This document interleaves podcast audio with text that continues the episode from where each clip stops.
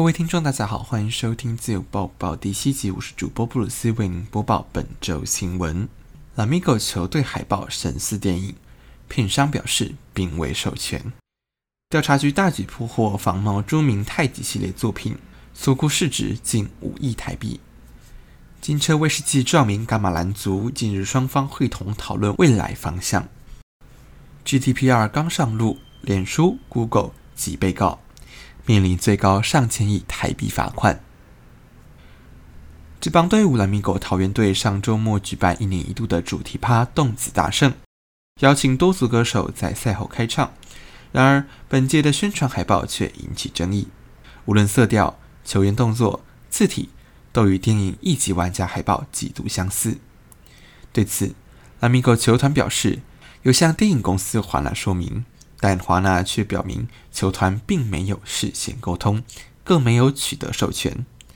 事实是，此部由史蒂芬·史皮伯所导演的科幻电影在全球大卖一百七十五亿，海报却被当成设计样本。尽管桃园队领队刘介廷后来借由球队脸书专页表示，海报概念是翻完成线，并非抄袭，但桃园队陷入抄袭疑云早已不是第一次。先前。Amigo TV 与 T 恤就已经涉嫌抄袭，此次再曝剽窃设计，并被版权公司指证，恐怕 Amigo 桃园的智慧财产权概念还有进步空间。调查局北基组持法院搜索票搜索本案嫌犯叶伦妍新店别墅住所，查获大批仿冒著名制作之太极系列等大小铜雕塑品四十件，总市价高达新台币五亿元。北部地区机动工作站副主任陈业友表示，嫌犯叶伦妍涉嫌违反著作权法已经不是第一次。叶伦妍在二零零九年至二零一四年间，已经因为贩售朱名同样有著作权之作品被买家检举，分别遭到台北与士林法院判刑，其中台北地院诈欺、侵害著作权等罪，各判处六个月徒刑，合并执行两年。然而，贩售仿冒品不法利益金额庞大。以此次最大件太极系列单边下市为例，其真品市价九千万新台币以上，因此许多不肖之徒依然趋之若鹜。只能说，买家在购买时务必要辨认清楚，以免落入诈骗陷阱，使自身权益受损。锦城威士忌以伽马兰为名，在国际竞赛上获奖无数，为台湾争光。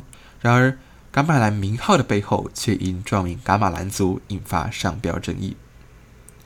身为噶玛兰族代表协商窗口，花莲县丰滨乡新社社区发展协会理事长龚礼云表示，噶玛兰族的社群是文化标志，不是商业用途。噶玛兰长期出现在威士忌、包装水、客运等商业使用，但族群未被告知，如同家族家徽被盗用一样，感觉不受尊重。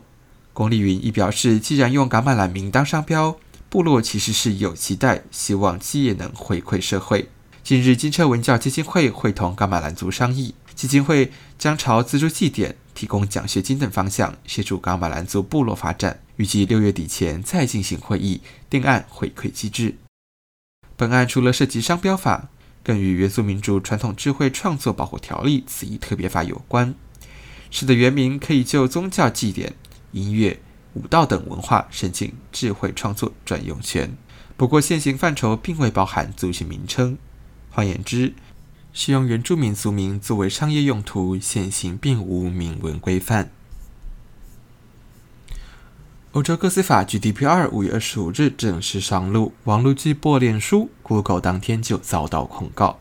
被控强迫用户同意服务政策，本案若被主管机关认定违法，Google 最高可能被罚三十七亿欧元，而脸书则是三十九亿欧元。奥地利的隐私权倡议组织 None of Your Business 分别对 Google 在法国提起三十七亿欧元，Facebook 在奥地利提起三十九亿欧元告诉。Now of Your Business 律师施伦斯指控，这些大公司就算声称已经推出新的政策和产品来符合 GDPR。但往往最后还是迫使使用者只能选择接受或放弃。这种强迫同意的行为，根本等同于未取得同意，还是违背了 GDPR 的原则。对此 Google 表示，Google 从草创之初就已经将隐私权和安全内建于产品之中，也致力于遵循欧盟的 GDPR。脸书已表明，从十八个月以前就已经投入符合 GDPR 的准备，也让公司政策更清楚，提供使用者调整隐私权设定的工具，方便他们存取、下载及删除其在脸书上的个人资讯。双方都强调，并未违反 GDPR 相关规定。本周新闻播报至此，感谢您的收听，我们下周见。